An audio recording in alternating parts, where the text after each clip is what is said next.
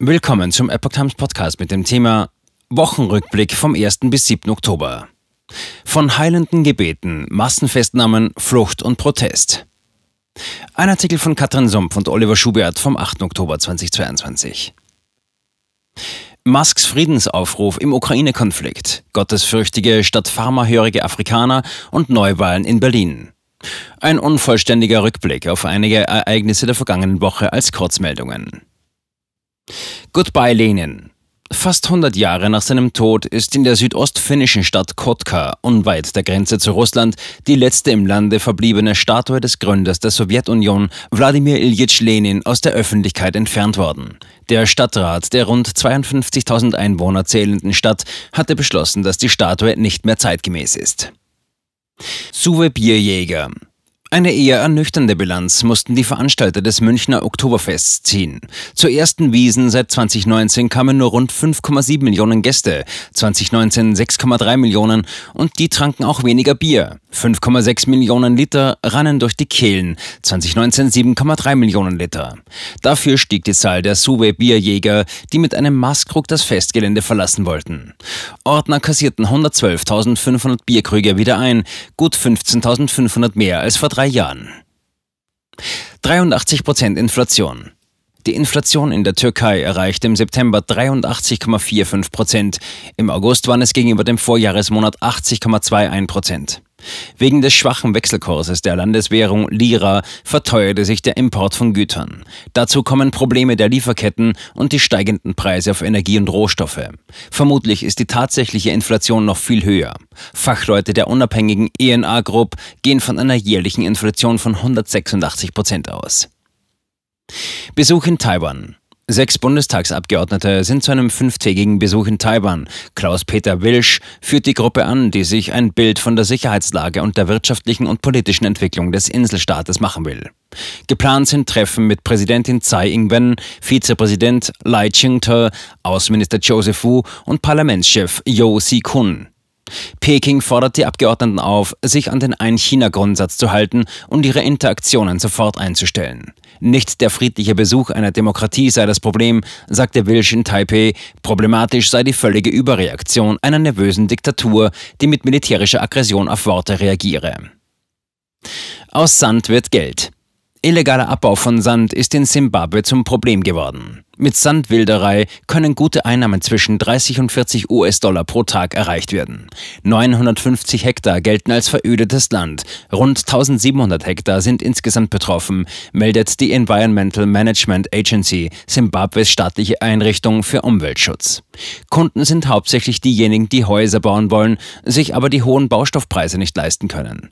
Bis auf Bestechungsgelder für die Behörden entstehen kaum Kosten für die Sandwilderer. Die meisten sind Jugendliche mit guten Beziehungen Beziehungen zur Regierungspartei ZANU-PF, die viele Jahre von Robert Mugabe geführt wurde, folgt einer sozialistischen Ideologie und unterhält ein politisches sowie ein Zentralkomitee. Lieber beten statt impfen? Gebete gelten in mehreren afrikanischen Ländern als effektivste Waffe gegen Covid-19. 57 Prozent der Befragten gaben in einer Umfrage für das Institut Afrobarometer an, eher auf göttliche Intervention zu vertrauen. Befragt wurden Menschen in 16 afrikanischen Staaten, einschließlich der fortschrittlichen Staaten wie Mauritius und Südafrika. 16 Prozent halten Gebet und Impfung für gleichermaßen wirksam, nur knapp ein Viertel sah Gebete als weniger wirksame Mittel an. Aus für Brot und Bonbons. Der Bonbonhersteller Bodega aus Oschersleben gibt aufgrund der massiv gestiegenen Energie- und Rohstoffkosten auf. Seit 1892 ist das Unternehmen für seine Dragés und Bonbons bekannt. Nun wurde ein Antrag auf Insolvenzverfahren in Eigenregie gestellt. Auch die Bäckereikette Tillmann Brot, 20 Filialen in Rheinland-Pfalz, geht in Insolvenz. Hier wird zusätzlich als Grund die Erhöhung des Mindestlohnes angegeben. Die traditionelle Brauerei Radeberger schließt seinen Standort in Frankfurt, Binding Brauerei, bis spätestens Oktober 2023. Dr. Oetker spricht von Stellenabbau und will bis zu 250 Millionen Euro einsparen. Suchen Sie den Frieden. Tesla-Gründer Elon Musk schlug auf Twitter einen Friedensplan für die Ukraine in vier Punkten vor. Wiederholung der Referenten unter der Aufsicht der UNO, Anerkennung der Krim als russisches Staatsgebiet, Sicherstellung der Wasserversorgung der Krim und ein neutraler Status der Ukraine. Die ukrainische Staatsführung reagierte ablehnend. Musk erklärte daraufhin, wenn ihnen das ukrainische Volk am Herzen liegt, suchen sie den Frieden. Mit SpaceX unterstützt Musk bislang das Land mit 80 Millionen US-Dollar aus der eigenen Tasche, um Starlink-Satellitenkommunikation zu ermöglichen. Winterspiele in Neom. Im Jahr 2029 sollen die Asien-Winterspiele in Saudi-Arabien stattfinden. Wüsten und Berge würden zum Spielplatz des Wintersports, meldete das Asiatische Olympiakomitee OCA am 4. Oktober. Geplant sind die Spiele in der Stadt Neom, die an der Grenze zu Ägypten und Israel gebaut wird. Der Ort wurde auf der 41. Generalversammlung in Phnom Penh in Kambodscha einstimmig gewählt. Die Bergregion Trojena, die Teil der Megacity am Roten Meer sein wird, wird zum Wintersportgebiet umfunktioniert. Schnee wird es nur künstlichen geben, Temperaturen um den Gefrierpunkt sind von Natur aus zu erwarten. Peking greift nach europäischer Logistik. Mittlerweile gehören 903 niederländische Unternehmen zu mindestens 50 Prozent chinesischen Muttergesellschaften. Die vom KP-Regime kontrollierten Investoren interessieren sich vor allem für drei Bereiche, den Hafen von Rotterdam, Telekommunikation und den Energiesektor. China will die Logistikketten dominieren, warnt Jonathan Holslack. Die hohe Zahl der Unternehmen, in denen chinesische Akteure einen bestimmenden Einfluss ausüben, werde zum Problem. Dass es mittlerweile so viele seien, mache es für die Regierung ziemlich schwierig, sie permanent zu überwachen. In Deutschland investiert China vor allem in Industriebetriebe. 1,43 Millionen Menschen festgenommen. In einer 100-Tage-Operation hat die KP Chinas die Sicherheitsmaßnahmen in Peking verschärft. Angesichts des geplanten 20. Nationalkongresses der Kommunistischen Partei Chinas ab dem 16. Oktober wurden seit dem 25. Juni mehr als 640.000 angebliche Kriminalfälle aufgeklärt und mehr als 1,43 Millionen Menschen verhaftet. Viele der sogenannten Verdächtigen sind ganz normale chinesische Bürger, die es wagten, ihre Stimme zu erheben und die Interessen von Menschen in Not zu verteidigen. Knapper Sieg und Stichwahl. Mit einem wiedererwarten knappen Sieg hat der linke Spitzenkandidat Luis Inácio Lula da Silva die erste Runde der Präsidentschaftswahlen in Brasilien für sich entschieden. Damit treten die beiden Kandidaten am 30. Oktober in einer Stichwahl gegeneinander an. Wie das oberste Wahlgericht bekannt gab, gewann Lula 47,97 Prozent, während Amtsinhaber Jair Bolsonaro 43,6 Prozent der Stimmen erreichte. Flucht aus Russland.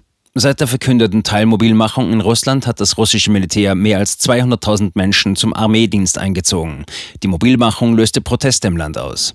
Zehntausende Männer im wehrfähigen Alter flohen vor der Einberufung ins Ausland, vor allem IT-Experten und eher wohlhabende Menschen.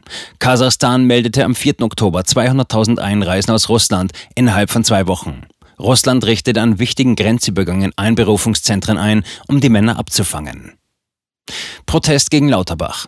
In Bayern werden am 10. Oktober zahlreiche Ärzte zwischen 8 und 10 Uhr ihre Praxen schließen. Sie protestieren gegen das Spardiktat von Gesundheitsminister Lauterbach. Die Mediziner kritisieren vor allem die Abschaffung der Neupatientenregelung. Diese sollte einen Anreiz für Praxen schaffen, neue Patienten aufzunehmen und zeitnahe Termine zu vergeben.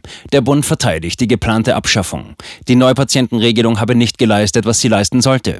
Die Träger der GKV erhoffen sich von der Gesetzesänderung eine Ersparnis von 400 Millionen Euro allein Parteien für 2023. Berlins Neuwahlen. Das Berliner Verfassungsgericht hält die Wahlen 2021 zum Abgeordnetenhaus und der Bezirke für ungültig. Damit ist mit einer Wiederholung der Wahl zu rechnen. Das Gericht sieht die nachweislich stattfindenden Wahlfehler zudem nur als die Spitze vom Eisberg. Die in Berlin regierende Ampelkoalition will hingegen lediglich in 300 von knapp 2000 Stimmbezirken die Zweitstimmenwahl wiederholen. Der Wahlprüfungsausschuss wird in zwei Wochen über den Vorschlag abstimmen. Danach muss das Plenum des Bundestages einen entsprechenden Beschluss fassen.